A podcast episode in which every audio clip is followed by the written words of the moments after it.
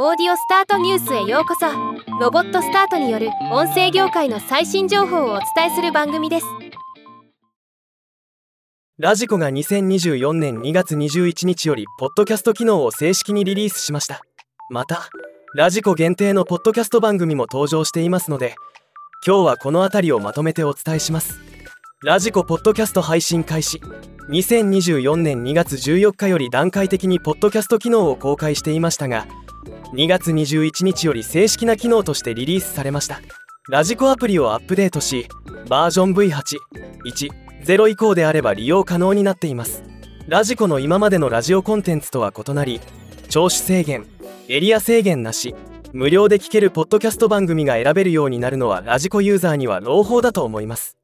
ラジコポッドキャストの使い方も公開。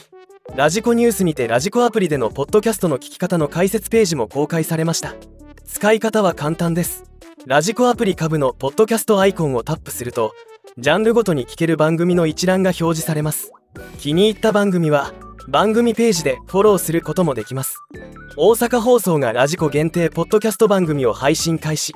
ラジオ大阪 OBC 大阪放送が競馬ロマンの発掘をコンセプトとするポッドキャスト番組競馬戦国絵巻をラジコポッドキャスト限定で配信開始しました。番組 MC は競馬愛好芸人として知られる吉本興業所属のミサイルマン岩部明コメンテーターに競馬専門誌競馬エイトの高橋健二トラックマン。毎週火曜正午更新予定となっています。今後ラジコ限定のポッドキャスト番組がどのぐらい増えるのか注目ですね。ではまた。